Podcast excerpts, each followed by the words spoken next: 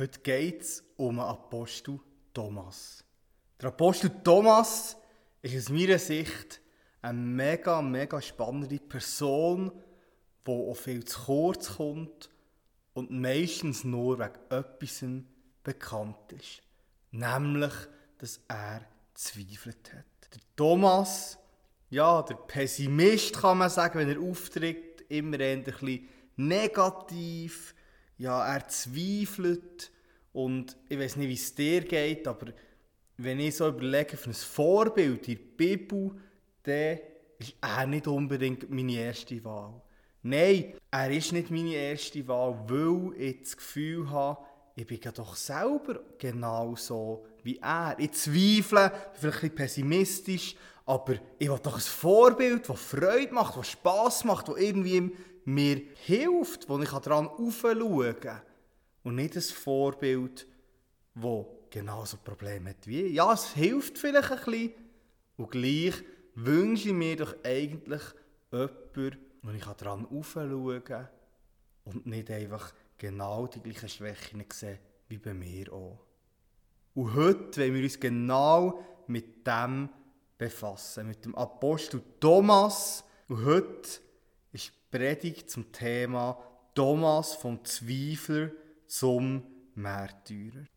Ich wage nämlich den Versuch in dieser Predigt, dass wir merken, dass vielleicht der Thomas, obwohl er so viel Zweifel hat und vielleicht nicht immer positiv überkommt, viel mehr ein Vorbild kann sein für uns, für dich, für mich, als wir das vielleicht auf den ersten Blick meinen können. Ja, ich glaube sogar, dass der Thomas einer der grössten Apostel ist. Ja, einer, der etwas gemacht hat, was andere nicht gemacht haben. Und wir wollen zusammen auf die Reise machen, auf die Reise herausfinden, wer war denn der Thomas gewesen? und ja, wieso ist er vielleicht auch als Zweifel bekannt und wieso, dass er eigentlich das gar nicht verdient hat, den Beinamen.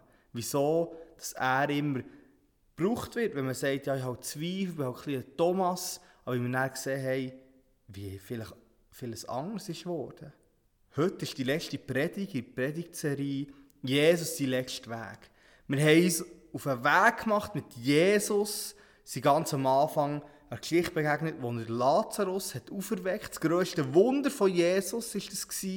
Und dort sehen wir eigentlich schon unterwegs, dorthin taucht der Thomas, der Apostel Thomas auf, wo der sagt, ja, lasst uns dorthin gehen, dann werden wir alle sterben. Das Zweite war dann, ja, dass Jesus fortgeht, geht auf Ephraim und in dieser Zeit wird beschlossen in Jerusalem, dass Jesus umbringen wollen. Dann ist Palmsonntag vor Ostern, Jesus sein Einzug in Jerusalem, Jesus, der kommt, der als König empfangen werden der sich die Frage stellt, empfehlen wir auch ihn als König in unserem Leben. Karfreitag, Jesus, der bitter Kelch trinkt, der alle Sünden der ganzen Welt von allen Menschen auf sich nimmt und stirbt. Und dann an Ostern, Ostersonntag, Tod, wo ist die Stachel Jesus, der den Tod überwunden hat, der gesiegt hat und der Tod hat keine Macht mehr. Ja, dort an Ostern hat Jesus gezeigt, dass das Leben gewinnt, dass er alles überwunden hat. Und dort haben wir gemerkt in der Predigt, dass es sehr viele gute Gründe gibt, für wirklich davon auszugehen, dass die Auferstehung genau so passiert ist. Und zwar nicht einfach nur ein Märchen oder erfunden ist oder weiss nicht was, sondern dass es wirklich so passiert ist. Der heutige Predigttext finden wir im Johannesevangelium, Kapitel 20, Verse 19 bis 29. Ich tue das abschnittsweise vorlesen und dann immer ein paar Gedanken dazu sagen. ich lese vor aus der Hoffnung für alle. Und du kannst gerne bei dir daheim mitlesen, aber natürlich auch einfach zulassen und dir Gedanken machen. Ich lese zum Anfang der erste Abschnitt, das ist Johannes 20, Verse 19 bis 23. Am Abend desselben Tages hatten sich alle Jünger versammelt. Aus Angst vor den führenden Juden ließen sie die Türen fest verschlossen. Plötzlich kam Jesus zu ihnen. Er trat in ihre Mitte und grüßte sie. Friede sei mit euch. Dann zeigte er ihnen die Wunden in seinen Händen und an seiner Seite. Als die Jünger ihren Herrn sahen, freuten sie sich sehr. Jesus sagt noch einmal, Friede sei mit euch. Wie mich der Vater gesandt hat, so sende ich jetzt euch. Nach diesen Worten hauchte er sie an und sprach, empfangt den Heiligen Geist. Wer mir die Sünden erlasst, dem sind sie erlassen. Und wer mir die Schuld nicht vergebt, der bleibt schuldig. Die Begebenheit hier ist am Ostersonntag, passiert am Abend. Morgen ist Jesus der Frau begegnet im Garten Gethsemane und am Abend haben sich die Jünger versammelt. Es ist nicht klar, wer alles dabei war, aber eben einer hat gefehlt, und zwar Thomas hat gefehlt. Das lesen wir dann im nächsten Vers, im Vers 24. Wir wollen aber gleich hier schon starten, weil es wichtig ist zum Verständnis von Thomas, was vorher passiert ist. Ja, an dem Ostersonntag sind die Jünger versammelt. Sie haben Angst, sie wissen nicht genau, was passiert ist. Die Frauen sind gekommen, haben das gesagt, dass Jesus auferstanden ist. Und sie haben es vielleicht nicht so gewusst und nicht so einordnen und haben wegen dem die Tür verschlossen. Sie hatten Angst. Gehabt. Und mit in die Szene rein, von Angst, von Ungewissheit rein, kommt mal Jesus und taucht einfach auf. Er ist in ihre Mitte getreten und hat sie gegrüßt mit einem ganz normalen Gruß, der zu dieser Zeit normal war. Friede sei mit euch. Es ist eine ganz normale Begrüßung. Aber in dieser Begrüßung, die insgesamt dreimal vorkommt, in diesem ganzen Abschnitt, wo wir dann insgesamt werden lesen in dieser Predigt, ist eine tiefere Aussage drin. Es ist wirklich Frieden, der gekommen ist. Jesus hat am Kreuz den Tod besiegt. Durch das können wir Menschen wirklich Frieden mit Gott haben. Ja, und so kommt Jesus zu ihnen und begrüßt sie mit Frieden mit euch. Wir haben ganz viele andere Geschichten, wo wir jetzt in dieser Serie nicht darauf eingegangen sind, im Umfeld der Kreuzigung von Karfreitag, wo seine Jünger nicht unbedingt eine, eine gute Figur gemacht haben. Ja, wo sie Jesus verlogen haben oder ihn im Stich gelassen haben. Und Jesus kommt mit dieser Begrüßung und sagt, Frieden sei mit euch. Es ist versöhnt, es ist okay, es macht nichts, euch ist vergeben. Jesus tut nicht sie darauf ansprechen und sagen, was er gemacht hat, ist nicht gut. Nein, er kommt mit Frieden sei mit euch. Und was er gemacht hat, was er hier macht, er, ist, er zeigt seine Wunden, zeigt ihnen seine Hänge und seine Seiten, wo sie noch reingestochen haben, um zu schauen, ob er wirklich tot ist. Und was sie ihn gesehen haben, das gesehen haben, haben sie sich sehr gefreut. Ja, sie haben die Zeichen gesehen und so sind die Wundmal, die Zeichen, die Verletzungen, die Jesus hat, das auf der Seite, aber auch die Nägelmal, die Nägellöcher vielleicht sogar in seinen Hängen, sind auf einmal zum Zeichen geworden für einen Frieden. Für einen Frieden, den Jesus gebracht hat zwischen Gott und den Menschen. Ja, Jesus sagt nochmal, nachdem er vielleicht ihnen das gezeigt hat, vielleicht haben sie sich auch noch ein bisschen austauscht, das wissen wir nicht. Und er sagt nochmal, hey, Frieden sei mit euch. Ja, er betont es nochmal, dass wirklich alles vergeben ist dass die neue Gemeinschaft und Freude und alles dort innen ist und es kommt alles in diesem Frieden sich mit euch zum Ausdruck. Das, was vorher war, spielt keine Rolle mehr. Das, was sie in einem Stich haben was passiert ist, nein, das, was eine Rolle spielt, ist, Frieden ist da. Frieden sei mit euch, mit den Jüngern. Und er kommt. Dann wird es happig. Dann sagt Jesus, wie mir der Vater gesandt hat, so sende ich jetzt auch euch. Ja, hier könnte man fragen, wie ist das Wie zu verstehen? Ist es vergleichend? Ja, halt ich so, der Vater, also Gott im Himmel, hat Jesus geschickt und Jesus schickt jetzt einfach seine Jünger aus. Oder hat es aber hier eine tiefere Bedeutung? Und ich glaube, dass noch etwas Tieferes drin ist. Und zwar ist das Wie ohne Begründung. Weil Gott, der Vater, Jesus geschickt hat auf die Welt und er die Welt versöhnt hat mit sich, so kann Jesus auch seine Jünger schicken. Das ist die Vollmacht, die sie überkommen. Und ich glaube, erst im Ergreifen von dem Aussenden wird die Freude vollkommen. Und in dem zeigt sich auch die Liebe zu Jesus. Indem wir den Auftrag wahrnehmen. Indem wir rausgehen und die Sendung, die Jesus uns aufträgt, auch erfüllen. Zuerst kommt Jesus und sagt, hey, Frieden mit euch, aber ich sende euch auch. Er sendet uns aus.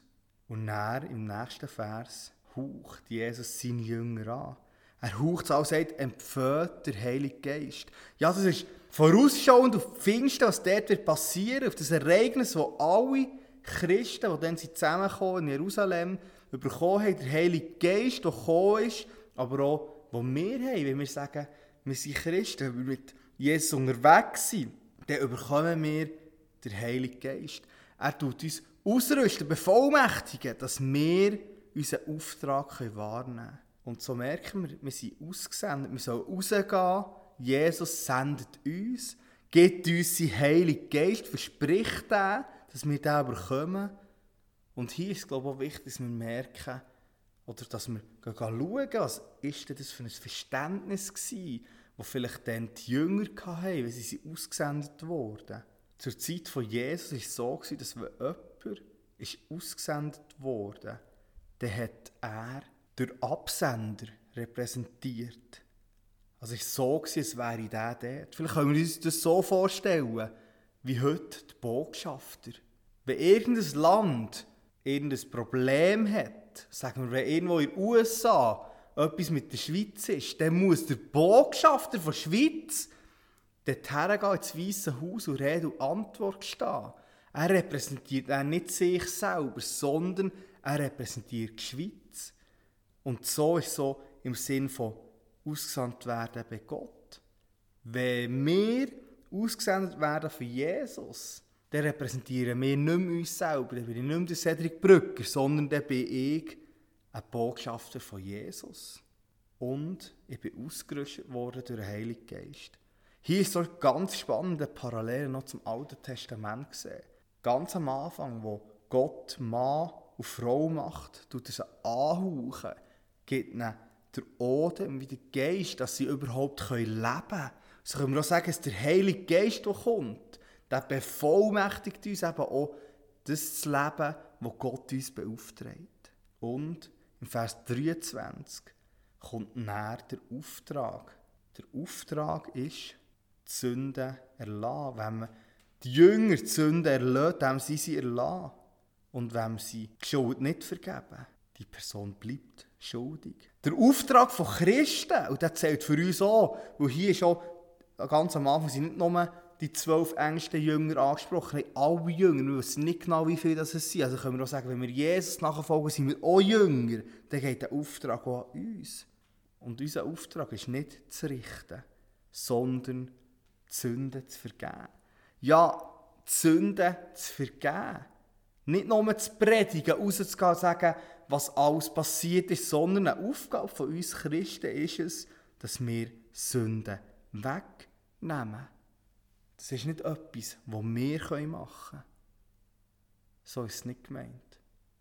Aber, dass wir rausgehen, in Liebe zu den Leuten gehen, von Jesus erzählen, was er gemacht hat am Kreuz. Und zwar so erzählen, dass sie sich umkehren. Dass sie sich für ein Leben mit Gott entscheiden. Und dass Gott ihnen eben die Sünden hervornimmt. So haben die Jünger hier Jesus erlebt. Sie haben Jesus erlebt, wie er gekommen ist, wie er sich ihnen gezeigt hat und sie haben den Auftrag wie angenommen. Den Auftrag bekommen, dass Jesus sie aussendet und dass er sie bevollmächtigt und hat ihnen auch klar gesagt, was ihr Auftrag ist. Und hier kommt näher der Thomas ins Spiel. Wir lesen Verse 24 und 25. Thomas einer der zwölf Jünger, der auch Zwilling genannt wurde, war nicht dabei. Deshalb erzählten die Jünger ihm später, wir haben den Herrn gesehen. Doch Thomas zweifelte. Das glaube ich nicht. Ich glaube es erst, wenn ich seine durchbohrten Hände gesehen habe. Mit meinen Fingern will ich sie fühlen und meine Hand will ich in die Wunde an seiner Seite legen. Für das ist der Thomas bekannt, dass er zweifelt, dass er nicht glaubt. Er glaubt es erst, wenn er es selber kann spüren und sehen Er glaubt es nicht, was ihm gesagt wird. Und häufig und ja, so ist auch der Titel von der Predigt, wird Thomas dann als Zweifler hergestellt, weil er die Aussage gemacht hat. Aber ist das wirklich so? Wo Jesus am Nachmittag oder vorher, könnte man vielleicht sagen, ist der Jünger begegnet, der anderen Jünger, hat er auch seine Wunden gezeigt. Er hat ihnen gezeigt, dass er es wirklich ist, der auferstanden ist, dass er der gleiche ist und dass er ja, der Tod überwunden hat. Und der Thomas hat er gefällt. Also die Jünger haben das auch gesehen. Und erst näher lesen wir näher, dass sie sich gefreut haben, im Vers 20. Und Thomas hat es nicht gesehen. Der Thomas hat wollte sicher gehen, dass wenn es stimmt, dass Jesus wirklich auferstanden ist, dass es wirklich Jesus ist, er hat wollte wirklich sicher sein. Und so glaube ich, dass er mehr aus einer Notwendigkeit heraus gezweifelt hat. Er hat nicht einfach etwas glauben, was sich dann als falsch herausgestellt hätte. Er will von der Wirklichkeit der Auferstehung absolut überzeugt sein. Und das kann er nur, wenn er nicht nur Jesus sieht, dann könnte es immer noch Geist sein oder weiss nicht was, sondern er will seine Hänge in die Wunde von Jesus legen. Ja, wenn er es gefühlt hat, wenn er es gespürt hat, dass es wirklich Jesus ist. Und ich glaube, das ist entscheidend für einen Thomas gewesen, aber auch für uns. Dass die Auferstehung wirklich passiert ist. Nicht einfach etwas, was man erzählt. Und ich glaube, ich würde genau gleich wollen Jesus seine Wunden anlegen und das sehen, dass es wirklich Jesus ist, wenn das noch möglich wäre. Wie Jesus nicht wieder weggegangen, bis er wiederkommt. So ist eigentlich der Thomas nicht anders als die anderen Jünger. Und für uns, die heute leben, ist es auch entscheidend, dass wir wirklich überzeugt sind, dass die Auferstehung tatsächlich so passiert ist. Mehr zu dem findest du in der Predigt über Ostern, Tod, wo ist die Stachel? Wir lesen weiter im Johannes 20, Verse 26 bis 29. Acht Tage später hatten sich die Jünger wieder versammelt. Diesmal war Thomas bei ihnen. Und obwohl sie die Türen wieder abgeschlossen hatten, stand Jesus auf einmal in ihrer Mitte und grüßte sie. Friede sei mit euch. Dann wandte er sich an Thomas. Leg deinen Finger auf meine durchbohrten Hände und sieh sie dir an. Gib mir deine Hand und leg sie in die Wunde an meiner Seite. Zweifle nicht länger, sondern glaube. Thomas antwortete, mein Herr und mein Gott. Da sagte Jesus, du glaubst, weil du mich gesehen hast. Wie glücklich können sich erst die schätzen, die mich nicht sehen und trotzdem glauben. Vom Setting her ist es wieder genau gleich wie am Ostersonntag. Die Jünger sind zusammen, einfach diesmal ist Thomas auch dabei. Sie haben die Türen verschlossen, aber jetzt steht nicht aus welchem Grund aus sie das gemacht haben. Aber vielleicht steht es viel mehr einfach auch zum Klarmachen, dass Jesus wieder aus dem Nichts auftaucht ist. Vielleicht auch gut für Thomas, wo eben er zweifelt hat, wo er seine Fragezeichen hatte. Und Jesus kommt und wieder begrüßt er die Leute mit dem gleichen Ausspruch. Friede sei mit euch. Nochmal genau das Gleiche. Hier auch kein Vorwurf oder Anschuldigung, nein, Friede sei mit euch. Und dann wendet er sich an Thomas zu. Er wendet sich Thomas zu und beantwortet eigentlich seine Frage, die er hatte. oder gibt ihm die Möglichkeit, das selber wirklich herauszufinden. Er sagt mir, ja, hey, leg deine Finger auf meine durchbohrten Hänge und schau es durch meine Hänge an. Gib mir deine Hand und leg es auf meine Seite. Und ja, zweifle nicht mehr länger, sondern glaub. Aber das ist nicht ein Vorwurf, den er macht, sondern vielmehr, hey, ich sehe, wo du stehst. Ich sehe, was für Probleme du hast, wo es dir schwerfällt zu glauben. Und schau, komm mit deinen Zweifeln, mit dem, was für dich schwierig ist. Das ist, glaube ich, auch eine Botschaft für uns. Für dich, für mich. Dass Jesus uns keinen Vorwurf macht, wenn wir etwas nicht können, glauben. Wenn wir Zweifel haben. Sondern dass Jesus uns in unserer Lage ganz persönlich sieht. Dass er auch zu uns kommt. Vielleicht jetzt nicht mehr. Gerade so wie beim Thomas. Aber vielleicht kann das sein in einem Traum wenn du die Bibel liest oder Predigen hörst oder im Gespräch mit anderen, dass Jesus zu dir redet und genau in deine Situation hineinkommt, wo du bist.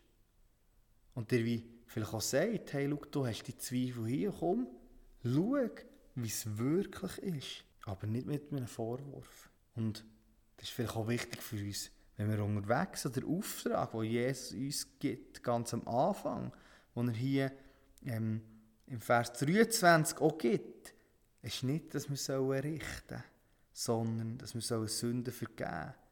Ich glaube, viel mehr Aufforderung, Liebe wirklich zu begegnen. Das heisst nicht, dass wir alles gut heißen, aber wie schnell sind wir, bin auch gut ich, gut im Vorwurf machen. Hättest doch nur so und du musst halt nur. Und das sehen wir hier nicht. Sondern hergehen und Zweifel ernst nehmen.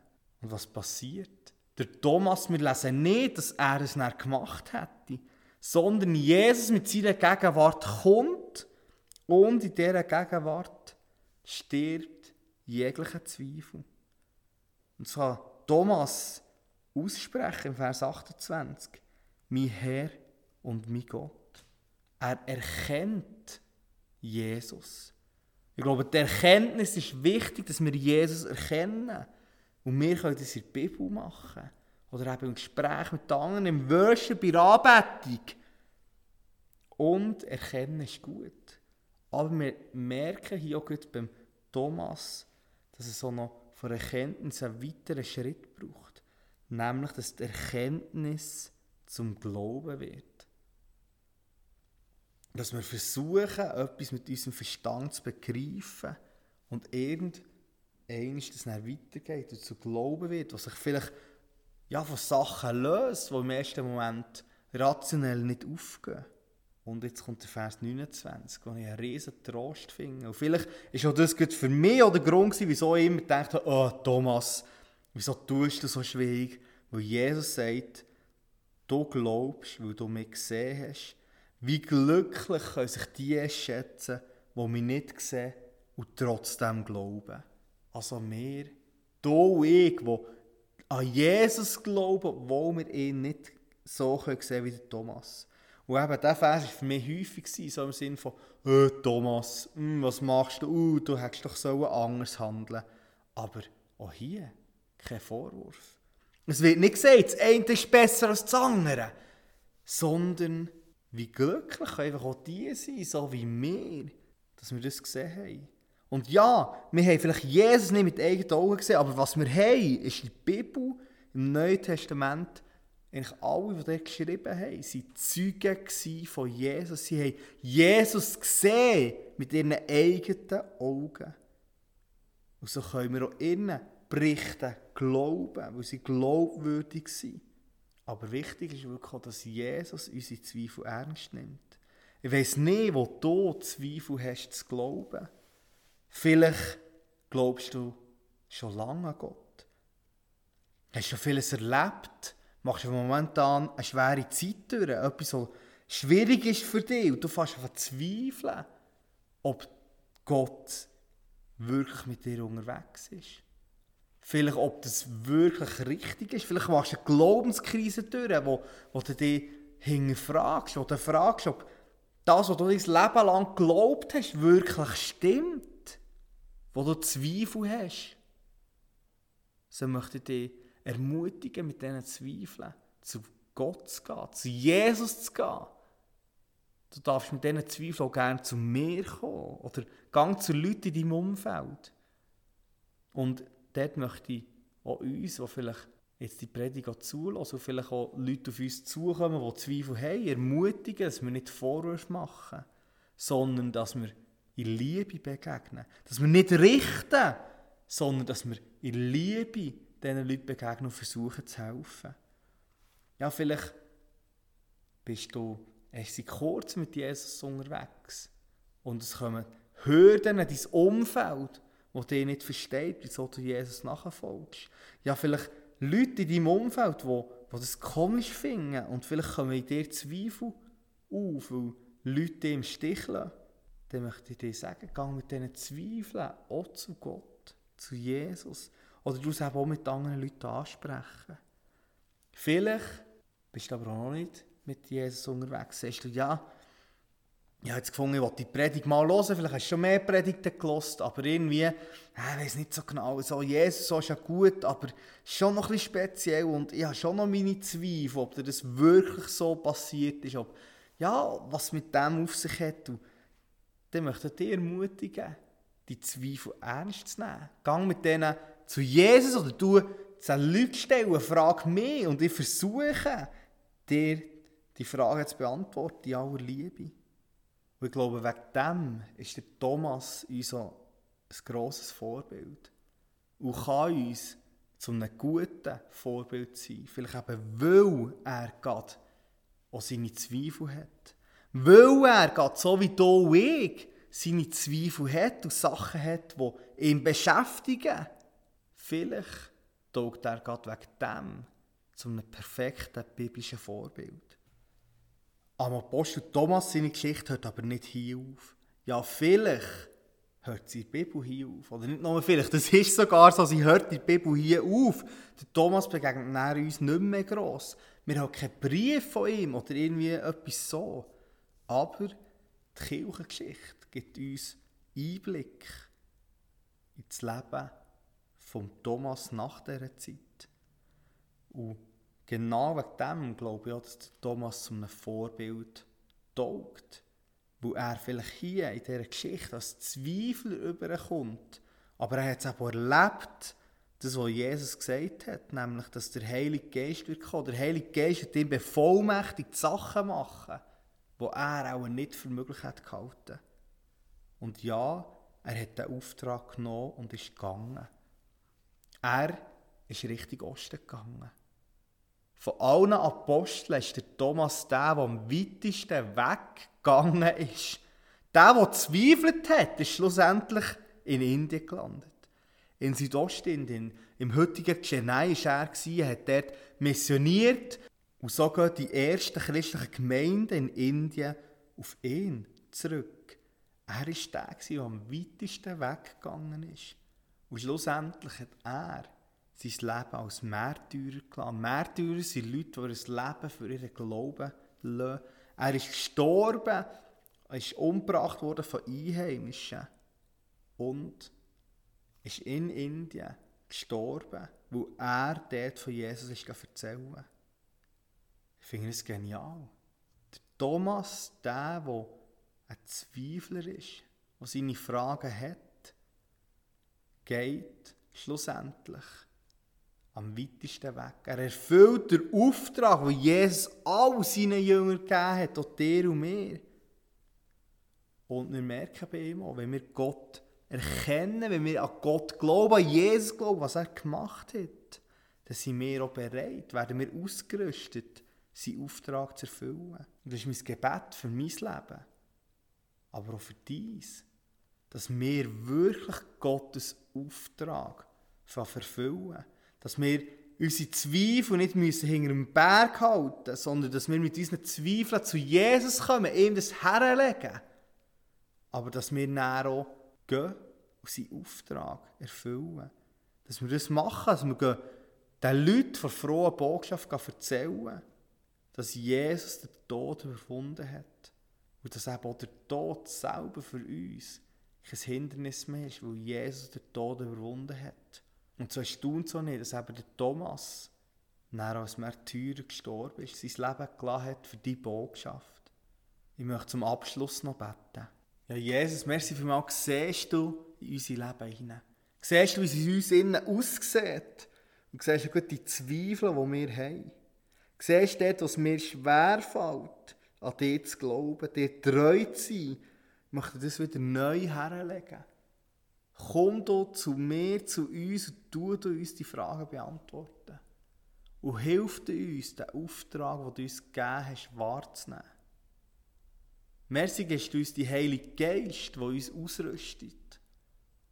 Dass wir rausgehen können in die Welt und von dir erzählen. So bitte dich um ein Segen für jedes Einzelne. Dass wir von dir ausgerüstet werden dass wir wirklich dürfen wissen, dass du mit uns unterwegs bist und dass dir unsere Zweifel nicht egal sind. Amen.